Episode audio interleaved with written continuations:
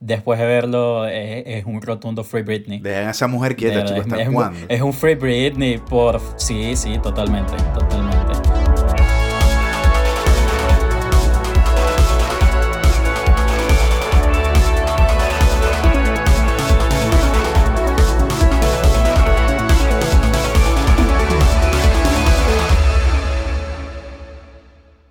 A todos, bienvenidos a un nuevo episodio de Musicólogos. Por acá les habla Pedro Reina Por acá Ricardo Vázquez. y venimos con bueno, una, una nueva entrega repleta de muy buena música, de recomendaciones y de muchas cosas que, que tengan que ver con, con música efectivamente.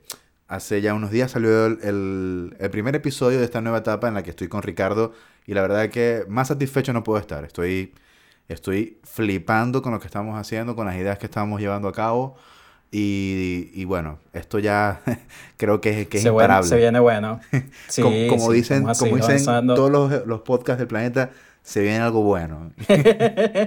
Solo que nosotros ya lo estamos haciendo. Sí, hay, es cuestión de, de ir avanzando poco a poco y esperemos que les guste acá a, a las personas que nos estén escuchando. Exacto. Y, y bueno, siempre haciéndolo con mucho cariño. Bueno, esperemos que les gusten todas estas recomendaciones. Bueno, eh, este, en este episodio venimos con, para, para, para, para entrar directamente en el tema. eh, en este episodio vamos a conversar de, de algunos documentales que hemos visto eh, eh, de estos tiempos, bueno, recientemente y bueno, no tan recientes, que igualito creo que son, son dignos de mencionar y creo que cualquier igual, aficionado... igual, Ujú.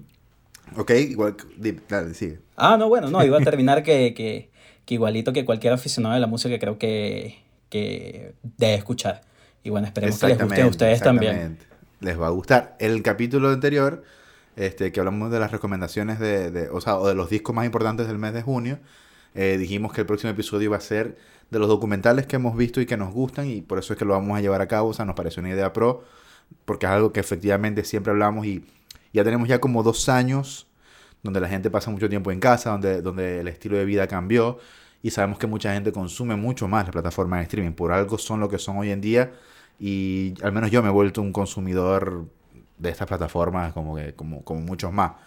Así que eso, eso es, casi nadie puede escapar de eso. El tiempo de ocio se resume en ver, no televisión precisamente, sino eh, ver lo que nos, lo que nos, no- no- nos brindan o, o- o lo- o por lo que pagamos en esta plataforma. ¿Tú recuerdas cuando comenzaste a usar Netflix? Netflix. Lo empecé a usar cuando migré, en el 2015. O sea, ya en el 2014, eh, Netf- o sea, ya, lo, ya en 2014 tuve acceso a Netflix, pero la plataforma recuerdo que era súper limitada. O sea, tenía muy pocas cosas. Pero recuerdo que cuando migré, en el 2015, ahí fue como que el Netflix 2.0, Ya estando acá en Chile. donde había una plataforma loquísima.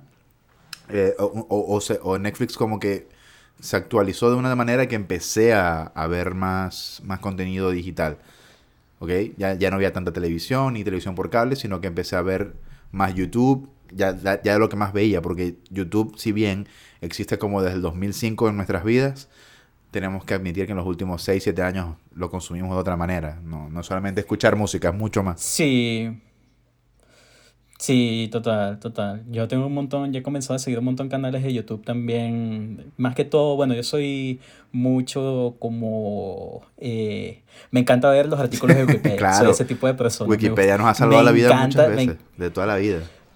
Me encanta, me encanta meterme en artículos de, Wi- de Wikipedia. Soy de esas personas que de repente, no sé, estoy viendo, eh, no sé, eh, algo del dólar y de repente estoy leyendo de una planta o no sé. Es, es- es- es muy loco cuando, cuando te metes en Wikipedia y de repente te vas un clic y, y te vas y te vas y te vas. Y entonces como que esa misma dinámica trato de mantenerla en YouTube. Pero No, no, sí, no nos vayamos pero te tanto por entiendo, las pero te entiendo, te volvamos- entiendo. vol- Así que bueno, Sí, sí, me gusta más esa parte. Para los que están llegando por primera vez Netflix, al canal de- streaming, Ok, Apple ok, TV. Pero los que están llegando por primera vez a, a- a- a escucharnos en, en Musicólogos, recuerden que eh, en todas nuestras redes sociales siempre estamos posteando absolutamente todo lo que hablamos, todas estas recomendaciones, eh, los episodios, para que puedan escuchar los, los- los- los anteriores que hemos hecho y, y los que van a venir, por supuesto. Eh, entonces, bueno, entremos de lleno ya al, al episodio de las recomendaciones que pueden ver. Particularmente, nos vamos a enfocar mucho en recomendaciones que puedan ver en estas plataformas que mencionaba Ricardo, que es eh, Netflix, Claro. eh, Disney Plus, Apple TV, Prime, eh, HBO, DirecTV, Hulu, o sea, todo, porque la DirecTV también tiene DirecTV Go, Claro. entonces hay cositas que están como que en cada eh, plataforma, que la idea es esa, que la gente la pueda ver en las plataformas que pagan, no, no, Claro. no vamos a recomendar, exacto, lo lo práctico, No, práctico. no nos vamos a poner a bajarlos nada pirata ni, ni, ni nada por el estilo. No, no, no, no, no. El que, el que quiera hacerlo, pues. Porque está después te imaginas que llega el pan y diga pirata como tu película El- y ese chiste ya está muy feo, ya no, ya no, ya no, ya no, ya no, No, no, no. ya no funciona. El que sabe, sabe, y el que no sabe, para eso estamos acá y para eso, venimos a dar esta, estas recomendaciones para hacerlo práctico uno también. yo quiero empezar eh, primero con el de Amy, el, el documental de, de Amy Winehouse, que recuerdo que ese salió en el año 2015 en, en Netflix. Pero lo, lo- una de las cosas más interesantes de este eh, documental es la dirección. ¿Ok? Eh, para, ya pueden empezar a notar. Es el, es el documental de Amy Winehouse. Está en Netflix, es del 2015. Pero la dirección es lo que me atrapó eh, por, por la manera en que es relatada la, la historia de ella. Por supuesto, súper resumida.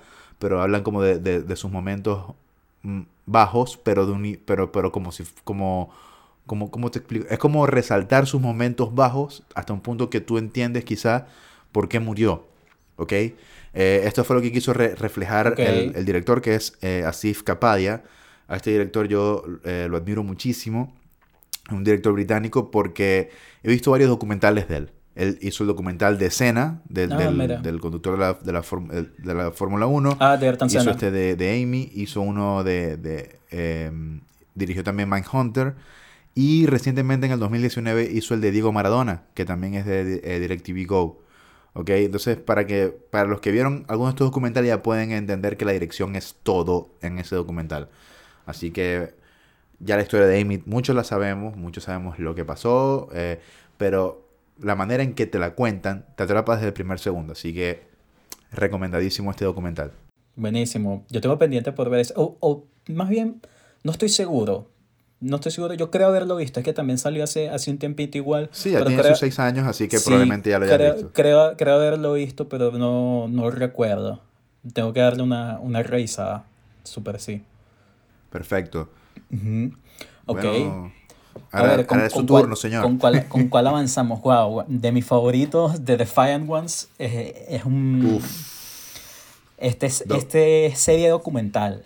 Para, que, para los que no, para los que no Es- es saben. una docuserie. eh, creo, que tiene, creo que tiene tres Gracias. o cuatro capítulos en Son Netflix. tres episodios, tres o cuatro episodios. Exacto. Este, este, esta docuserie eh, es del 2017, está en Netflix. Eh, a mí, al igual que Ricardo, me encanta.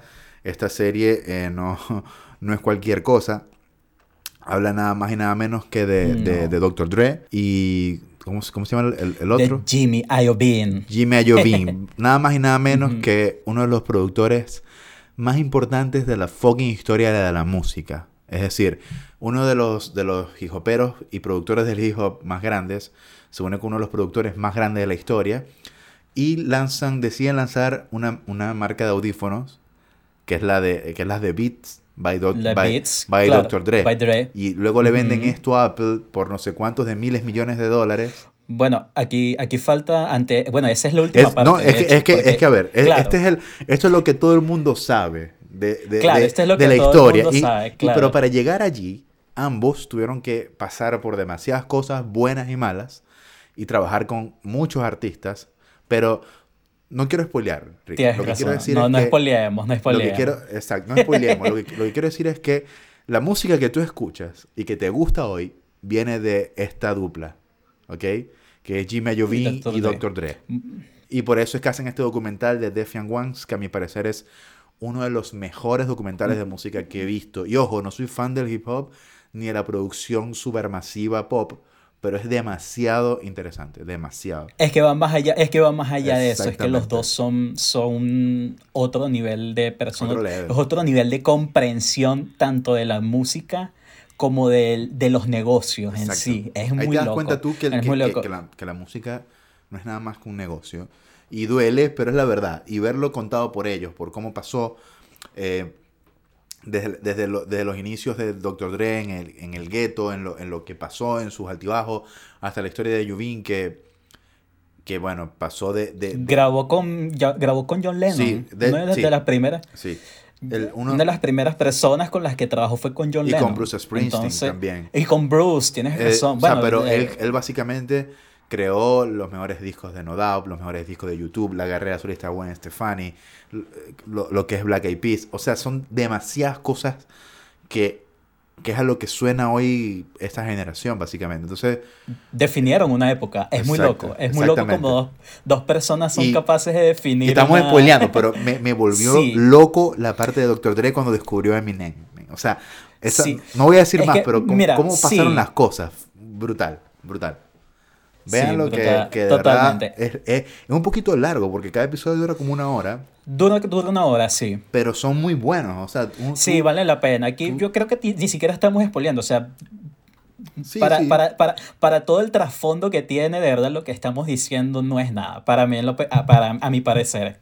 Eh, pero bueno, vayan a verlo, está, está en Netflix, son tres, cuatro episodios que se pasan como nada, de verdad después que ven el primer episodio van a caer el segundo y así, no se van a dar cuenta y lo van a ver y van a quedar, y lo van a querer, bueno, sin decirte mentira, yo lo habré visto ya como tres veces, porque de verdad es una cosa que, ah, que me dejó tan pues. loco, sí, es que me dejó tan loco la historia que, que, tuve que volverlo a ver, sí, sí, sin duda, es verdad. Bueno, eh, The Defiant Ones en Netflix. Ok, este, seguimos Rick. Ahora uno que, que quiero también recomendar, que me encanta.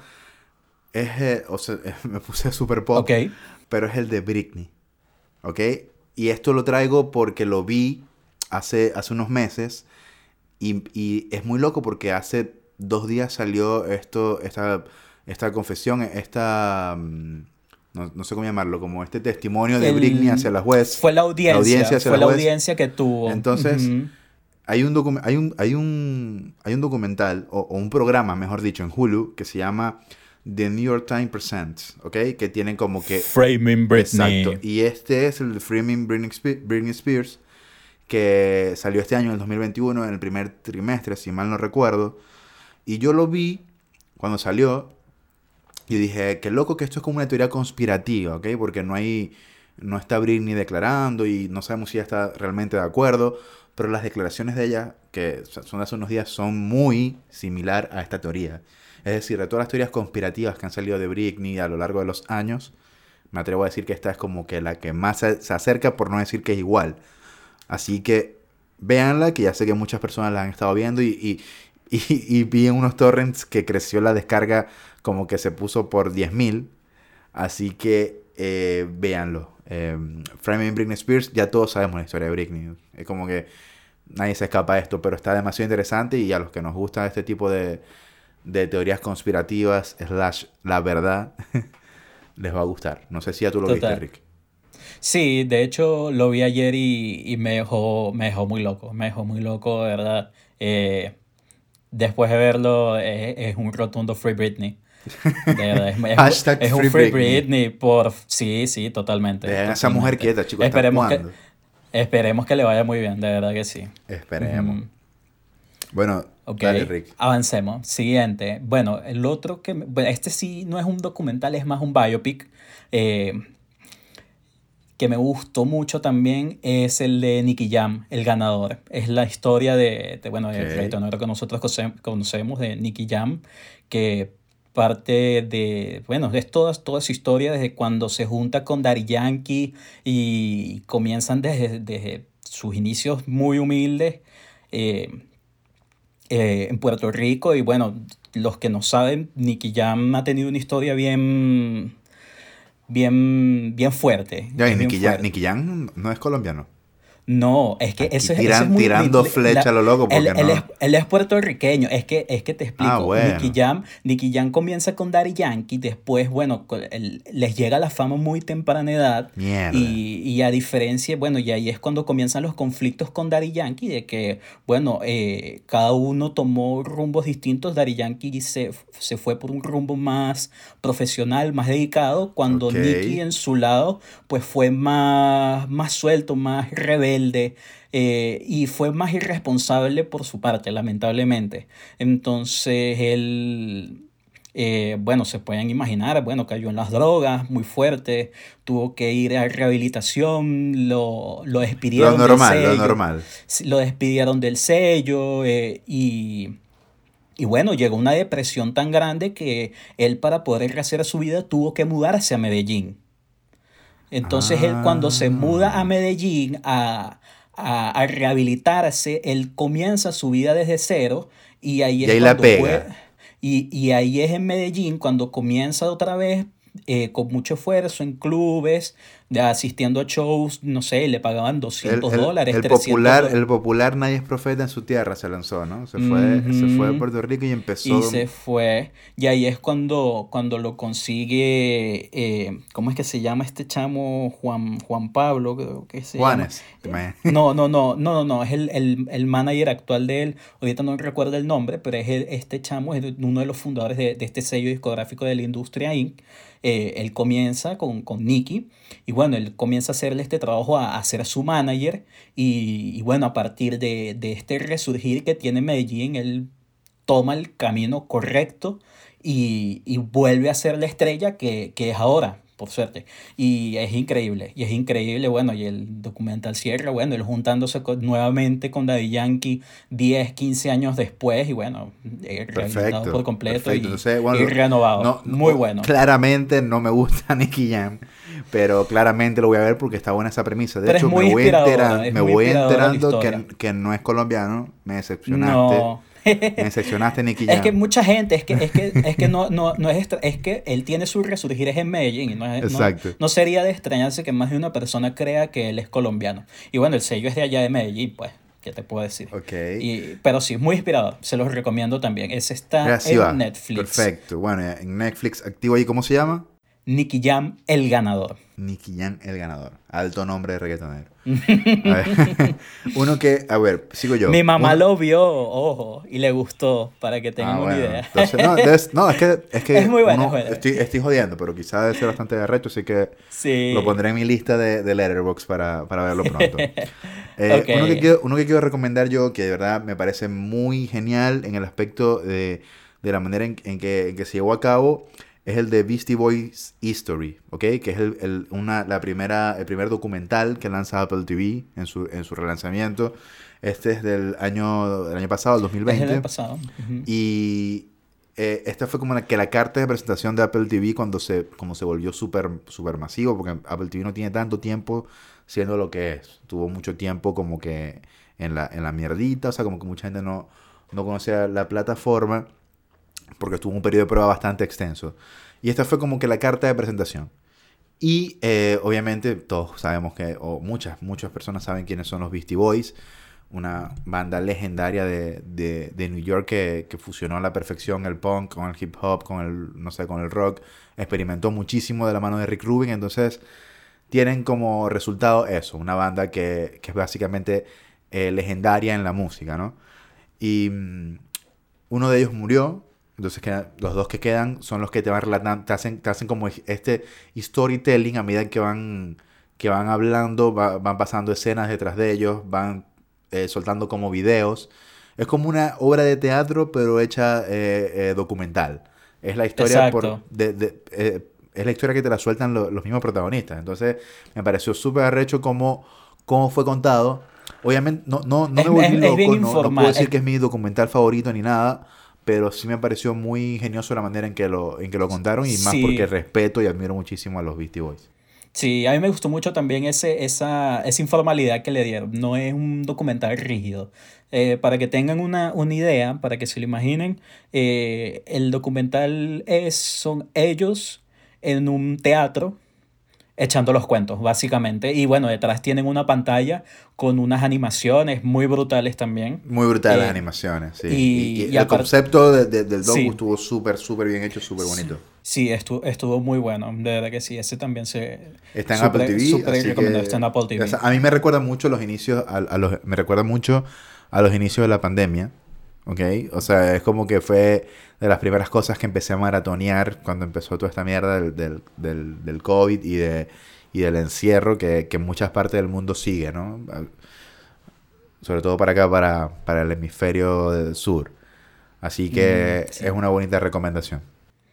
Ok, a ver, avancemos. Avancemos, Rick. ¿Qué ¿Qué otro? me tienes por ahí? A ver. Mm, mira, otro volviendo aquí como a la escena urbana también. Otro que quiero recomendar es Evolution of Hip Hop. Eh, Ok, ese tiene sus añitos ya en Netflix, creo. Sí, ya tiene sus años. Ese creo que salió como en 2017, si no me equivoco. Eh, ese tiene incluso creo que dos o tres temporadas, de hecho. Y, y bueno, básicamente hables de eso, de la misma evolución del hip hop como parte desde de, de los años 70, de los clubes disco, de, de cómo salen, de cómo, el, cómo se crea la figura del DJ. Ok, ¿sabes qué Eh, me pasó? Yo vi el primer capítulo y no me gustó. Es que No me, no me enganchó. Ojo, soy minoría porque a la mayoría de las personas que conozco que lo han visto, lo aman, le- les encantó.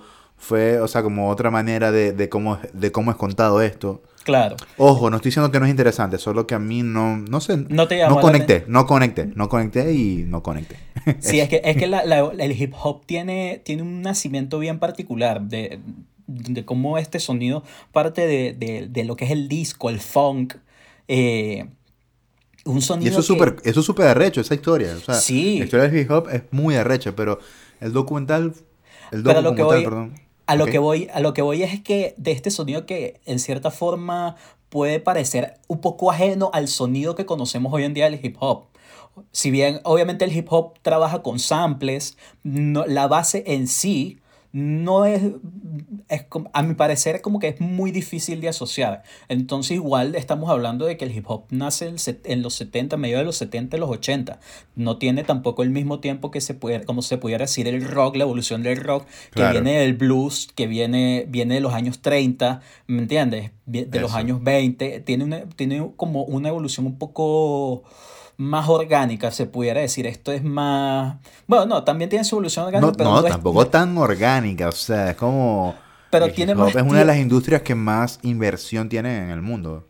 Claro, historia pero de la al- música. al- claro, igual, igual a lo que a lo que iba es que, claro, tenemos la evolución como eh, el hip hop evoluciona de una manera como muy, muy revolucionaria, muy fuerte de golpe. Te de entiendo, repente, de repente tenemos los DJ, la figura del DJ, la figura del MC, eh, parte desde estos samples de, de, de mismo disco. eh, de, comienza, bueno, tenemos los años 80 que también se fusiona todo este, este boom de los 80 de, la, de los sonidos electrónicos, de la 808, eh, que Claro, son es- las es- cajas de es, ritmo. que antes de ese boom, el hip hop estaba como diezmado, o sea, estaba como eh, eh, muy Era un- estigmatizado era el género. No, es que era un ¿Me proto explico? hip hop también. No, no existía, no existía como algo consolidado, porque el hip hop se consolida. No era un producto comercial. es. Exacto, Entonces, exacto. cuando pasa a ser un producto comercial, se volvió en- no solo en el más comercial, sino en el más rentable, incluso hasta hoy en día.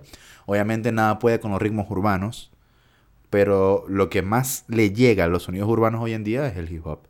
Así que, bueno, eso. Ey, pero está bueno eso para ver ahí el Hip Hop Revolution. Claro. A ver, voy, Y- voy yo con... A ver, Ah, dime. ya para cerrar, porque igualito es bueno. O sea, estamos hablando solamente de los inicios. y Bueno, y que igualito, eh, pues, estamos hablando que tiene tres temporadas, pues si no vamos a pasar aquí todo el rato. Bueno, pero lo cierto es que parte de ahí, y bueno, de eh, te cuentan de cómo, cómo esto evoluciona en todos los estilos de hip hop, East Coast, West Coast, el sonido de Chicago, sonido de Eso es Texas, etcétera, etcétera. Y, Eso es y bueno, a los aficionados del hip hop, súper recomendado el documental. Eh, ese, ¿Y dónde está ese? ese está en Netflix. En Netflix. Perfecto, perfecto. Bueno, chicos, mira, ve, nos vamos a quedar en Netflix, ¿ok? Y vamos a hablar de un documental o, de una o de, una miniserie, por así decirlo, que es basada en un podcast que me encanta, que es Song Exploder. ¿Ok? Eh, para, eh, Song Exploder, mucha gente lo ha visto y la gente ve que están los ocho capítulos, tal, pero Song Exploder es un podcast absurdamente famoso, con muchas visitas en YouTube, con muchas visitas en Spotify y es brutal. Eh, Netflix en el año entre el 2020 y 2021 eh, compró dos temporadas de esto, o, sea, o, o- o lo, lo- lo dividió en, en volumen, volumen 1 y volumen 2. Y la verdad es que a mí me hizo flipar. Esto sí es para Lo- los geeks de la Eh, música. eh, los- Esto es demasiado bueno porque es un programa que se trata de, eh, como le dice su- su- la traducción al español, es de explorar eh, eh, la canción. Entonces, por ejemplo, hay episodios, hay uno que es con Alicia Keys, hay uno que es con R.E.M., uno con The Killers, uno con Ty Dolla eh, uno con Dua Con Lipa. Natalia Lafourcade. Hay artistas como con Natalia Lafourcade, exacto, hay artistas como que de todo tipo, de todos lados. Con y- Trent Reznor y es como que- y- Es- eso es muy exacto, denso. y te explican y, y te explican la historia y te explican la historia de la canción. Por eso se llama Song Exploder y el host que está con ellos eh, es demasiado, o sea, me, me parece que es demasiado brutal porque él tiene como que los él tiene como que la la, el- el- la sesión de grabación, me imagino que de Pro Tools, Claro. tiene la sesión en, en su iPad o en, o en su laptop. Está en los estudios, dice- ellos graban en los estudios. Está en los estudios Ajá. y tiene. Y entonces hablan de los sonidos de la guitarra y le sube volumen a la guitarra, de las voces y, y- y uno puede escuchar la voz sin ninguna instrumentación.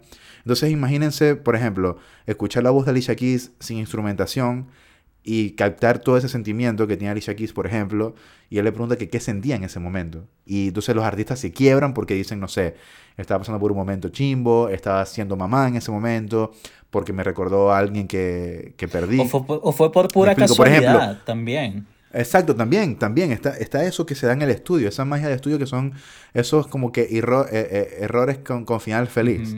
Por ejemplo, el, el primer episodio es el de Alicia Keys, eh, con la canción Three Hour Drive, que es con, que con es con Sanfa. Sanfa, ¿ok? Un artista brutal. Entonces, eh, esto va a ser medio spoiler, pero Alicia Keys venía de ser, eh, tenía días de haberse convertido en mamá, y Sanfa venía de perder a su mamá, ¿ok? Fíjense el, el contraste, y ambos transmiten ese sentimiento en la canción.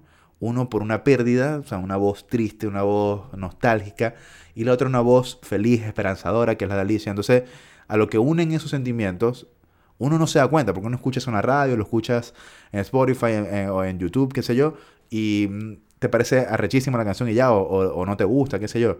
Pero cuando uno se da cuenta de esos detalles, uno dice, ¿qué habláis, loco? Esto está increíble. Y, a- y así se va viendo, ¿ok? Está también un episodio con Lin Manuel Miranda, que es el. el, el ¿Sabes que el de Manuel no lo he visto? el que hizo. Ese, ese, ese es buenísimo. Sí. Él, él es el que, el que hizo Hamilton. Él, él es el, el- como que el, que el, el que creó ese, ese, ese, ese musical, que es el musical más exitoso de Broadway, y está en Disney Plus. Hamilton lo pueden ver. Y habla de Wait for It, de la canción de la canción más popular de ese documental. Y es arrechísimo también, como sea todo. Pero eh, mi episodio favorito es muy loco porque es el de R.E.M. También. Es, es mi- el que es mi con Losing My también. Religion. Wow. Losing My Religion es de esas canciones que ya yo decía que no quiero escuchar más nunca en mi vida, ¿sabes? Porque es una es de esas que ponen en los, en los, en los, en los bares de rock clásico. Claro. Con, con Smell Like Teen Spirit, con My Hero de Foo Fighters, con, no sé, con Enter Sandman de Metallica, ¿sabes? Todas esas canciones que ya no quieres escuchar, esa estaba allí. Porque han sonado demasiado. Pero la historia de esa canción Sí, es que cuando uno ve... la cuentan tan genial Totalmente. que yo terminó el episodio y la quise escuchar porque es demasiado arrecha la historia. O sea, no les quiero decir nada, solamente vayan a ver Song Exploder, que de verdad no tiene Es pérdida. que cuando... Y es que ¿sabes qué es lo que Dime. pasa? Es que cuando ves las canciones desde la perspectiva de la... Desde, desde el lado creativo de cómo nace cada instrumento, es, es una experiencia refrescante. Para, yo lo veo así, es, es totalmente refrescante y, y vale la pena, de verdad, es una cosa que van a escucharla. Después de ver esos episodios, esas canciones, las van a escuchar de una manera distinta. Creo que es. También ese está es la de- de, eh, de los, de estos episodios. Sí. Y para que, y si, y si todavía no los convencimos con, con esto, bueno, les adelantamos que está Dua Lipa también, está The Killers con When You Were Young, que es una de las canciones más brutales de The Killers. Está Hurt de Nine Inch Nails, que, que es muy loco como esa canción se volvió muy famosa con Johnny Cash, pero realmente es de Nine Inch Nails. Y sale hablando Trent Reznor, que es uno de los artistas más talentosos que, que yo he visto, en, no sé, en televisión, que, que, que, que, Del- que he sentido, ¿me explico? O sea, de, de- de su- de su generación, de su generación, que es una generación ya que pasa a ser, es medio that rock, para mí es de los más talentosos, lejos. O sea, de, ahí top 3. Entonces él, él echa el cuento de cómo Hurt la, eh, llegó a, a convertirse en, una canción tan increíble, tan brutal, que Johnny Cash la quiso grabar. Y se convirtió en una de las más famosas y streameadas de Johnny Cash. Entonces, fíjate el contraste, ¿no? De Johnny Cash y Nine Inch Nails, que loco. Entonces, la manera en que lo cuentan es muy cool a lo largo del episodio. Y el otro episodio, que es el último del volumen 2, es el de Natalia Lafourcade. Ay, no, ese es, pa- ese es con- para llorar. Con, con Hasta la Raíz. Increíble, increíble, te toca. La canción más, más popular de Natalia Lafourcade, sin duda. De su disco más pro, en opinión muy personal, que es ese disco de Hasta la Raíz. También. Entonces, sí. No tiene pérdida. Los capítulos no duran más de 30 minutos, 25 minutos, 22 minutos. Son geniales. Sí, el tiempo total, perfecto. Total. Bueno, ese, está bueno, en Song Netflix, Exploder. Song Exploder. En Netflix. Así que vayan para allá y, y si quieren ver todo, o, o ver, no, o escuchar todo, está en Spotify y en Apple Podcast. Ok, avanzamos con...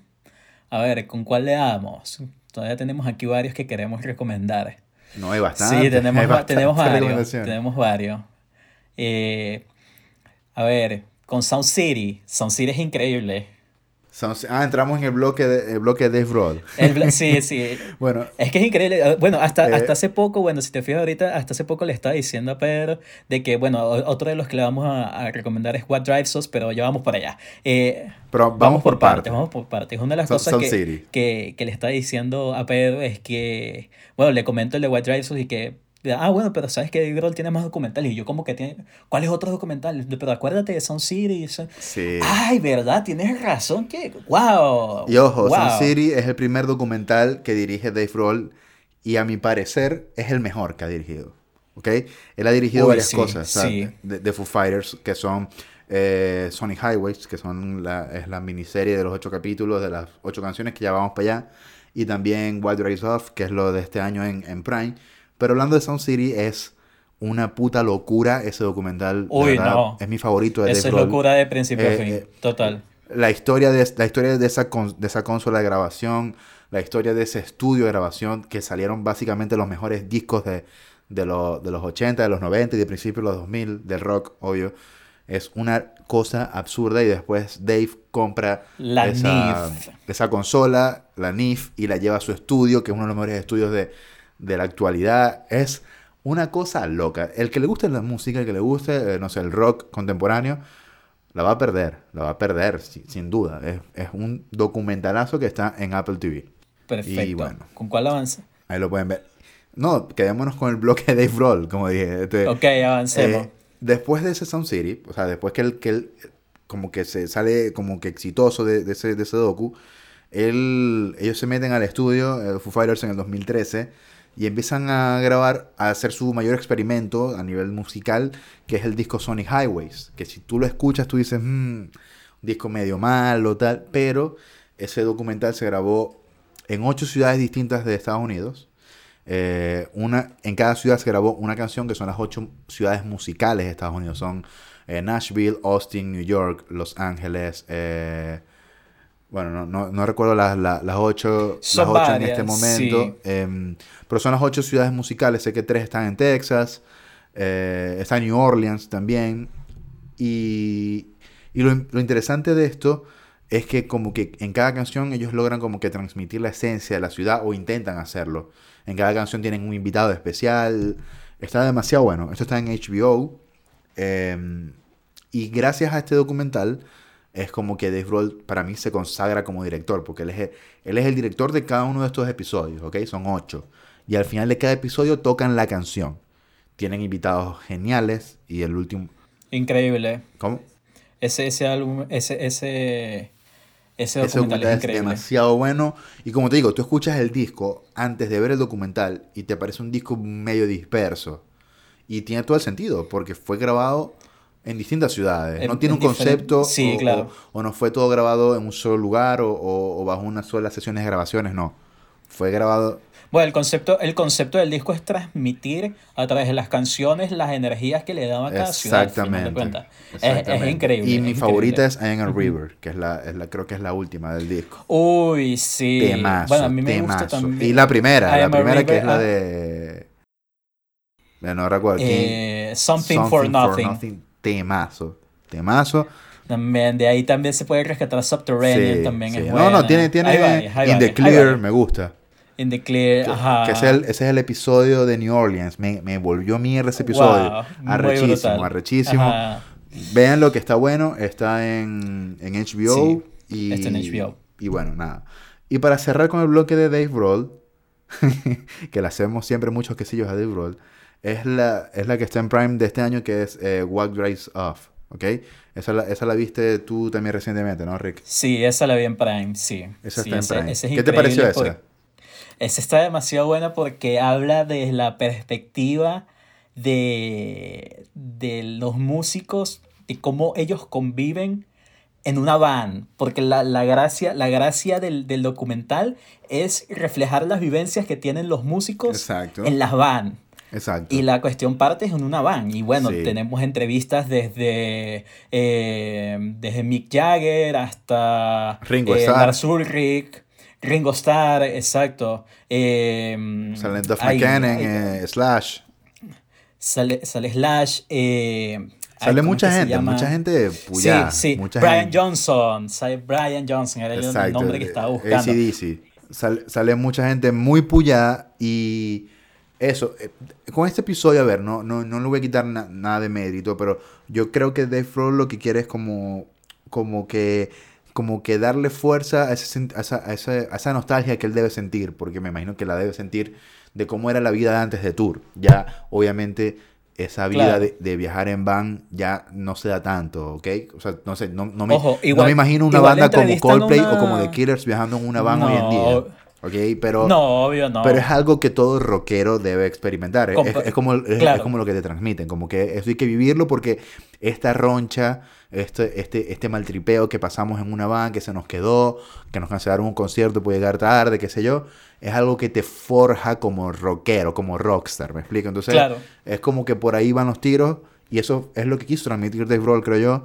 Por eso es que le doy como que ese positivo. Pero, pero creo, o sea, no, no, obviamente yo no soy rockstar, ni estoy en una banda de rock, ni, ni he viajado en una van, ¿ok? Pero me atrevo a decir que eso ya está desfasado de la realidad. Es lo único que puedo decir de ese docu. Sí, sí, se pudiera decir, está, está un poco desfasado. Sí, Exacto. pero igual, pero igual vale la pena. Sí, vale, vale demasiado la pena. Y hablando de, de rockstars, eh, vamos a, a- a lo nuestro, a nuestro idioma, y obviamente tenemos que hablar de Rompan Todo, o Break It All, como, como lo vendió Netflix a nivel mundial. Em, Rompan Todo, tengo demasiadas cosas encontradas, eh, sentimientos. La recomiendo, tienen que verla, por favor, o sea, para que nos den su, su apreciación. Pero, mm, no sé, es como... No sé si la viste, Rick, pero Sí, sí, pero la vi, habla de- pero creo se que tengo supone que que, volverla a el, el nombre es Se Rompan Todo, la historia del rock en Latinoamérica, ¿no? Fíjense ese nombre. Obviamente cada quien le pone el nombre que quiere, porque si tú eres el dueño de algo, tú le pones el nombre que quiere. Pero, no es, pero realmente en, en lo que yo he leído, en lo que he escuchado, en lo que he visto, en lo que, en lo que he hablado con otras personas, esa no es la historia del rock en Latinoamérica. Para nada. Es la historia, gran parte del rock argentino y, y gran parte De rock mexicano. de rock mexicano y, y gran parte de la historia de las bandas que produjo Gustavo Santaolalla, que es el productor ejecutivo de esto. Y tiene todo el sentido, ¿ok? Porque, no sé, si yo, soy, si yo te estoy produciendo algo a ti, yo espero tener créditos de Claro. algo. Eh, pero está bueno, está bueno. O sea, cuando, cuando Igual, igual vale la pena, o sea, se vale la pena porque de aprendes que- de otras sí, cosas, ah, mu- claro. cosas de- del, del rock argentino, incluso del rock chileno, de- del rock mexicano, de cómo, de cómo a diferencia de, de, no sé, de los estadounidenses o de los europeos, eh, los rockstars de nuestro continente se forman a raíz de estallidos sociales, a raíz de dictaduras, a- de represiones, ¿ok? Te ponen a escribir cosas reales, eh, tal cual, no sé, como, como en su momento lo hizo Sex Pistols en, en UK. Me, me explico, o sea, no, no es algo tan personal como los inicios quizás de Metallica, que, que son letras de, de adolescentes que, que estaban reprimidos, que estaban tristes, que, que estaban molestos con la, con la vida, unos, no sé, como unos mini rednecks. En este caso, en, en- en Latinoamérica es distinto cómo se dan las cosas y por ese lado está re bueno, re bueno. Me encantaron los primeros episodios de cómo, de cómo fueron los inicios en, en Argentina, en, en México, en- en- incluso en Chile. Pero se come mucha historia, se come mucha, mucha historia. Sí, Eh, total. El, prota- el protagonismo Creo que de eso fue lo que, Venezuela lo que menos nulo. me gustó. Sí, obvio. Obvio. Sí, bueno, incluso sacaron, sacaron como, allá en Venezuela, no sé si te fijaste, sacaron como un, una un ciclo de conversatorio de la historia no contada de Rompan Todo, que hablan de, sí, pero esa gente igual, pero igual esa gente se está dando mala vida por nada, porque obviamente, o sea, ¿cómo te explico? Uno viene de, Venezuela, uno vivió la escena, una escena específica, conoció la historia de, la gente que estaba antes de nosotros y arrechísimo, me encanta, me la tripeo, tengo libros de ellos, tengo toda la música de eso y me encanta saber de eso, me encanta compartir, pero, pero seamos sensatos, no le llegamos ni por los talones a la historia del rock argentino, en la historia del rock mexicano, en la historia del rock chileno, en la historia del rock, no sé, eh, brasileño, por así decirlo. Yo, yo creo que eso fue lo que le faltó a ese documental, como, como tratar de unir los puntos en cierta forma. Creo que las historias fueron muy contadas muy, muy ajenas a sí y y, se, y toda la serie se desarrolla como muy ajena entre sí todas las historias. Entonces como que creo que le faltó esa, ese hilo de, de, de unión entre todas estas historias. no, pero igual lo recomiendo, lo recomiendo que... Igual recomendado. Eso es, esa es, lo es la única observación que yo, yo tendría del documental, pero de resto, totalmente. Hey, documental arrecho, documental arrecho, el de Cerati que hizo Nagio, en BIOS.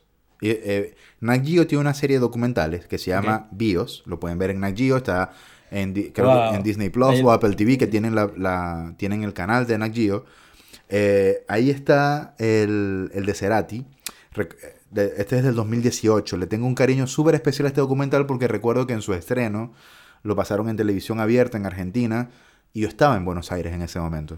Estaba de vacaciones allá y fue soy súper fan de Soda, de Cerati, o sea, me, me, encanta la música de Cerati, sobre todo de, de, su obra como solista, y fue arrechísimo, es arrechísimo. Ese lo tengo Arrechísimo, o sea, tiene 0% de pérdida, es como, no sé, así no conozcas nada de, de Soda o de Cerati, tú ver, ver, a sus, ver, a su familia, a sus amigos, a los músicos de la escena que crecieron con él, hablar de él, de cómo se referían a él, de lo obsesivo que era con su música, de lo, de lo, de lo mediático que fue y sigue siendo, no sé, es una cosa loca. Me, hizo admirarlo mucho más de lo que ya lo admiraba. Así que recomendadísimo ese BIOS de, de Cerati, que es de, de Nat Geo, que está re bueno, re bueno. Perfecto. Eh, otro que yo quería recomendarles es, este sí, bueno, saliendo un poquito de la onda actual, eh, pero igual creo que forma parte de, este, de este repertorio de documentales que uno, que uno debería ver, es el de Buenavista Social Club. Okay. Los que, ok, eso no lo he visto. Los que, ahí, ahí, sí me los que no saben quiénes son Buenavista Social... Bueno, para que entiendan un poco, Buenavista Social Club era un club que había en Cuba eh, de, en los años 50 y bueno, donde estaban diferentes artistas como eh, Compay Segundo, eh, Omar Portuondo, eh, son, son artistas de esta época, bueno, de, música tropical, de salsa, de boleros, eh, pero resulta el tema viene, surge en el que este documentalista estadounidense, ahorita no recuerdo bien el nombre, decide viajar a Cuba a, a buscar, a contactar a estos músicos que están esa historia es, arrechísima, la historia de... exacto, y, y, decide viajar a Estados Unidos a, a, grabar un disco con estos artistas que, bueno, estaban viviendo su vida humilde en, en Cuba y deciden grabar este disco en... Esto fue en el 98 y... Y bueno, básicamente el documental gira en torno a todos estos músicos. Son más de 20 músicos entre saxofonistas, eh, cantantes, Em, artistas de, que, que, forman esta banda, es una banda de más de 25, 30 artistas, y, y bueno, cuentan cómo, cómo llegaron a ser los artistas que son y cómo terminaron ahí, en, ese, e, e, en, ese, en esa agrupación. Y bueno, a medida que va avanzando el documental, pues ellos, eh, el documental cierra en una presentación en vivo. Eh, ¿Dónde, dónde está ese? Ese, está en Prime Video. Ajá. y si no me equivoco, creo que también está en Netflix. No estoy seguro, pero igual traten de darle, darle un look. Coño, Ricardo, pero ajá. Se los veo, pero seguro, seguro está, está en Prime Video. Está en Prime, vamos a buscar. Dale. Eh, no, pero este, este es el, bueno, sí. la historia de Buenavista Social Club, yo me la sé como que, como que obviamente por, por cultura general y, es arrechísima. Eh, o sea, es muy loco porque parece, parecen una, no sé, una, una banda de hace mil años y en verdad es que es desde el 96 que están. Del Sí. 96 hasta, creo que duraron hasta el 2016, hasta el 2015, por ahí no, de verdad no, no tengo Es que, es que solamente grabaron el grabaron ese disco y de lo, el de Buenavista que fue Pero giraron muchos años. Claro, giraron, muchos giraron, años con ese mucho- disco. giraron muchos años, sí. Ujú. Sí, y Así que bueno, no, pendiente de ese docu que... Ese sí, ese sí súper sí, tienen, tienen que verlo, verlo, tienen que verlo, es, es- muy bueno, también recomendadísimo. Bueno, un gático aquí que, que para que tengan la idea de la calidad del documental, eh, en ese año, en el 98, ganó el Oscar a Mejor Documental, para que tengan una idea, es increíble, de verdad. 100% Alto dato. Alto dato. Alto dato. no, está bien, está bien. No, mira, ahora me voy yo a otro que, que vi también, no, o sea, no hace mucho, pero desde 2018. Y es uno de Coldplay que se llama A Head Full of Dreams, igual que el disco de, de ese año. Este está en Prime y está en DirecTV Go también. Creo que, me imagino que en HBO.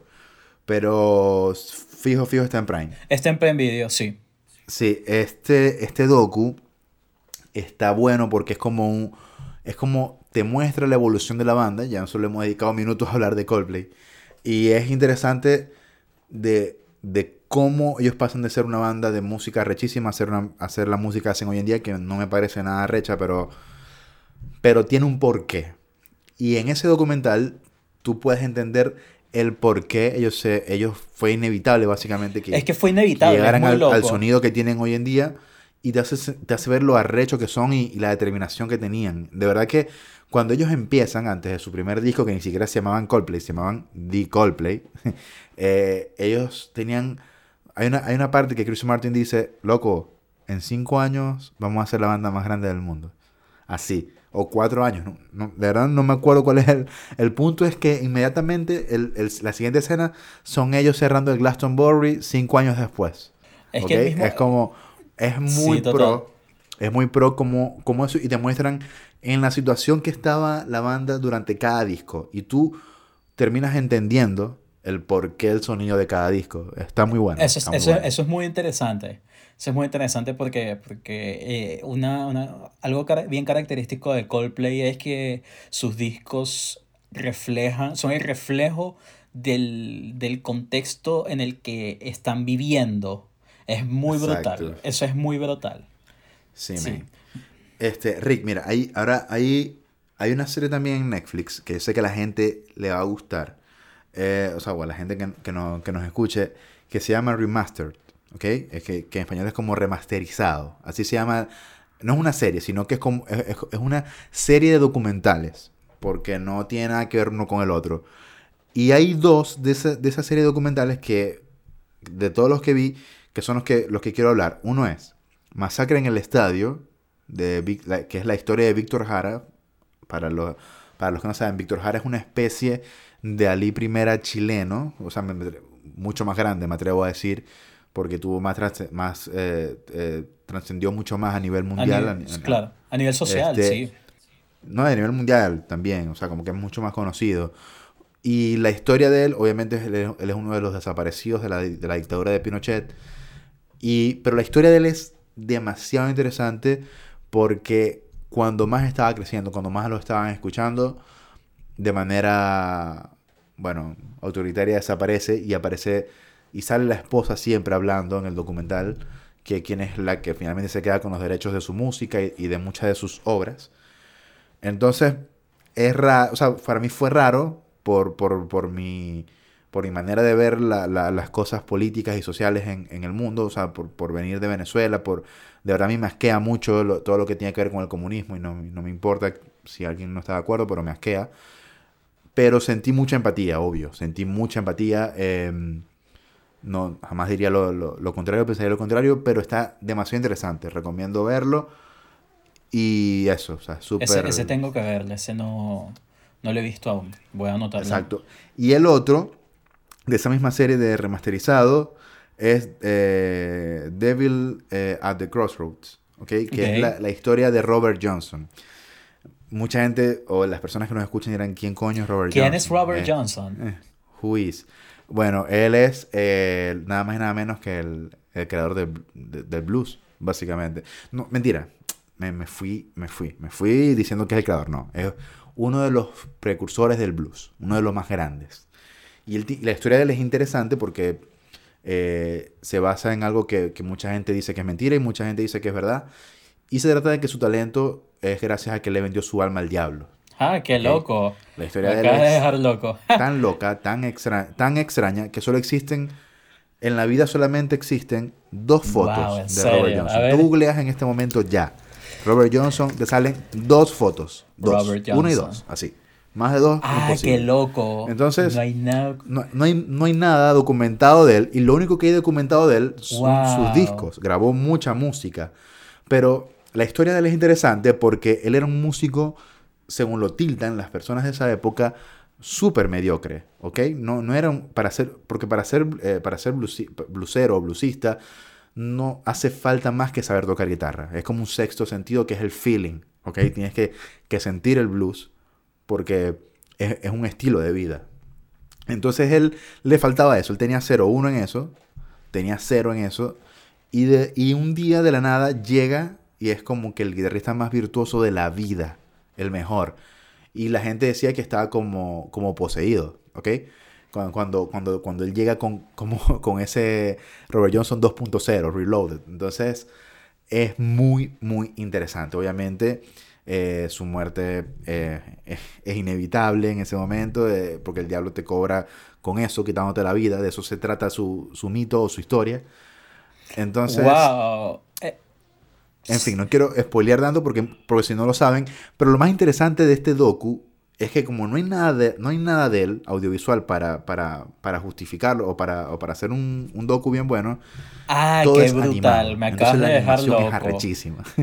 es demasiado buena la animación. Demasiado buena.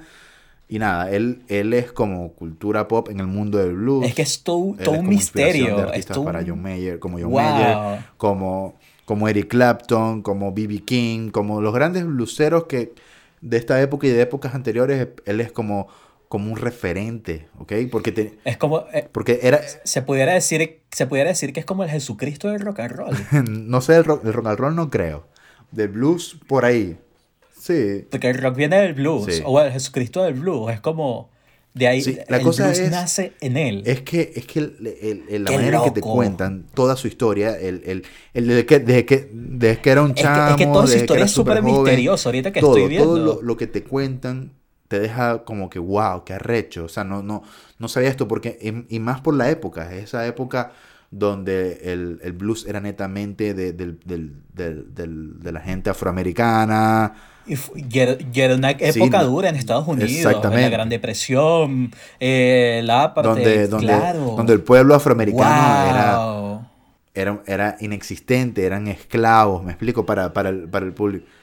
Era todavía. Entonces es, una época muy interesante donde se ve ese, ese tipo de historia y ese tipo. ¡Wow! Sí, sí es, uno de, de, los misterios inexplicables de la música, porque este, la gente, es como si yo de repente llego mañana a un bar y soy el mejor guitarrista. Eso no es probable porque realmente yo agarro guitarra y me sé Wonderwall y me sé, no sé, Lamento Boliviano. Me explico, las dos canciones de Fogata. Entonces no tiene sentido que yo mañana llegue y solé como Jimi Hendrix. No tiene sentido. Algo me pasó. Entonces por allí más o menos va la historia de, de, de Robert Johnson. Que ya yo, a mí, que a mí desde muy chamo me llamó la atención su historia porque me, me tocó hablar de ella en, la radio, eh, como que escribir sobre eso, investigar un poquito. Y cuando salió este documental de Netflix, me quedé enganchado y lo he visto un par de veces porque la animación es re buena, re buena. Y que, quedaste, loco con eso, lo sé, quedaste loco. wow, yo creo que sí, súper buen documental para cerrar el episodio. Wow, no sé si falta no, este, Voy, voy a nombrarnos por encimita. Así, este, está el, el Read Up the Road, The Faults, que está en Prime, bueno, también recomendado. Está el de Kid Richards, Under the Influence, que está en Netflix, es del 2015. Habla de Kid Richards, el guitarrista Rolling Stones, de sus influencias, de cómo él viajó por el mundo para tener las influencias que hoy tiene. Viajó, él vivió un tiempo, obviamente, en Inglaterra, vivió en Estados Unidos, en Jamaica, y en cada país hizo sus locuras, así que vean lo que está bueno. Eh, también Supersonic, el documental de Oasis, que es del, del año 2016, está en Apple TV, arrechísimo, arrechísimo. O sea, amo ese documental de Oasis. Es una puta locura. Eh, también uno que tú querías hablar que era el de Searching for Sugarman. Claro, for the Searching for the, for the Sugarman. Tú, claro, mencionaste ese docu y es arrechísimo. Ese no estoy seguro, ese no estoy seguro dónde estará, pero... Ese sí, ese, es el único que podemos recomendar que, loco, bájenlo en Torrent porque de verdad no está en ninguna plataforma. No está en ninguna plataforma, no. Yo lo vi hace muchos años y es arrechísimo. Da, da un preámbulo ahí de qué se trata, Rick. Bueno, Searching for the Sugarman habla de, de este personaje, un, un cantante de, de, Estados Unidos, ya te voy a decir el nombre, se me olvidó ahorita el nombre. Pero, pero la historia, la historia es brutal. Porque la, historia, es, la historia es brutal porque se llama Sixto Rodríguez. Se llama Sixto este, Rodríguez. Este, este cantante es un cantante de, de, de Detroit que eh, era una persona normal y bueno, era muy, tenía esta, esta habilidad con la música y trabajaba cantando bares y bueno, resulta que los, esto estamos hablando que en los años 60, eh, años 60, 70 y bueno, lo descubren, lo descubren unos, unos productores musicales y graban dos discos. Pero, pero no pasa estos nada, discos ¿no? no, no ocurrió nada, estos, estos discos no, no pegaron ni nada. Y, y, bueno, él siguió viviendo su vida, pero resulta y acontece de que eh, en unos años más adelante, los años 90, este artista resulta ser un boom en Sudáfrica y él no Eso se entera. muy loco, muy entonces, arrecho. entonces resulta que como, como él no siguió haciendo nada, pues él básicamente desapareció del mapa. Y, Exactamente. y después que ocurre este boom, pues ah, vienen estos productores y deciden buscar a esta persona que creían que se había suicidado. Entonces, Exacto. entonces el documental se desenvuelve en esta investigación de ver dónde está Sixto, hasta que lo consiguen y bueno, él narra su historia de que bueno, él siguió viviendo su vida y bueno, eh, a partir de todo este boom, él, él, él va a Sudáfrica. eh, y, Y es, un, bueno, y es un puto amo allá. y es un Em- eh, en Sudáfrica y bueno, termina dando una serie muy- de conciertos y... Eso es muy arrecho. Imagínense uno Sí, ser un wow. pelabola que hace tres canciones y las sube al SoundCloud. Y son una y son increíbles en Australia. Y uno va a mira, Australia no, y no te yo dejan ni bajar del avión porque te lo te Yo quieren pedir que mil no, autógrafos. yo diría ¿Qué como es? Letonia, una cosa así, como que no, mira, Es eres, eres famoso en Azerbaiyán, o sea, una cosa Exacto. totalmente unlikely, ¿lo sabes? Que como que, Sí, no, mira, te escucho, ah, Ese, ese también es, ese también es uno de los misterios arrechos de la música, de cómo pasó eso. Sí, Obviamente, total. hoy en día es muy fácil que eso pase, porque todo está en internet y, Claro. y, todo, y todo lo que grabamos lo subimos a internet. Pero en los 60, 70, imagínense eso. ¿ok? claro, estamos que- hablando, que- claro, de los años 80, los años que- 90. Que, una, pi- que una pista se filtre y se, y se vuelva famosa en otro país y a lo que llegas eres Dios, ¿ok? Muy loco. Así un que, disco 10 años de, después de haberse grabado sea un hit en un país que tú ni idea. Es muy loco. Es muy muy loco. verdad, es Y, bueno. y antes de irnos, antes de irnos, que sé que ya te- hemos hecho muchas recomendaciones, nos volvimos locos. Una, una es en Netflix que vi eh, hace poco, que es eh, de Bob Bur- Burnham, que es un, un- un comediante que, que de verdad me parece que es un puto genio. Él hizo uno nuevo que se llama Inside, ¿ok? Que es, es- es- él, él se grabó durante la pandemia eh, sin público, sin nadie, y editó unas canciones arrechísimas, ¿ok? Ah, Pero lo, mira, lo arrecho es cómo las cuenta, cómo las canta y cómo editó los videos, con las luces. El soundtrack eh, está en, en Spotify, pero, pero me atrevo a decir que esto es un documental netamente de música, porque parece un, do- un, un musical. Así que véanlo. Bob Burnham Insight se llama el, el docu. Y de las cosas que vienen, Rick, eh, pendiente que en agosto eh, el- eh, va a salir el docu de The Beatles Get Back en Disney Plus. Ah, Nada más y nada menos que con la dirección de Peter Jackson. Uy, está potente. que- Se viene bueno. Así que es un Dream Team. The Beatles, Disney, Peter Jackson, Jackson en agosto. La locura, la locura. Y vamos a hablar de eso por aquí, por supuesto. Así que las personas que nos escucharon, que llegaron hasta aquí, díganos si qué documentales recomiendan que estén en las plataformas de streaming. Sabemos que hay muchísimos documentales arrechísimos. Pero nos gustaría saber Sí, por favor. cuáles no hemos visto, cuáles no hablamos y cuáles nos recomiendan. ¿Cuáles debemos ver? sí, Bueno, Rick, totalmente. Fue, fue- fue- un gran episodio. Total, estuvo muy bueno. Estuvo muy bueno. Me gusta cómo quedó este episodio. Totalmente. Así, bueno, ya, y, ya espero que vamos les, ver. y espero que les guste a ustedes también. A toda la gente, ya saben, síganos en nuestras redes, como Musicólogos LA. Estamos en internet, como, como todo el mundo. Si no estamos ahí, no existimos, pero estamos en nuestro sitio web. Eso fue lo que quise decir, que es www.musicólogos.la y ahí están todas nuestras redes sociales y todos los episodios, así que síganos. Gracias Rick, yo soy Pedro. Yo soy Ricardo. Y, y nos vemos, nos vemos no, nos escuchamos en un próximo episodio. Chao. Chao.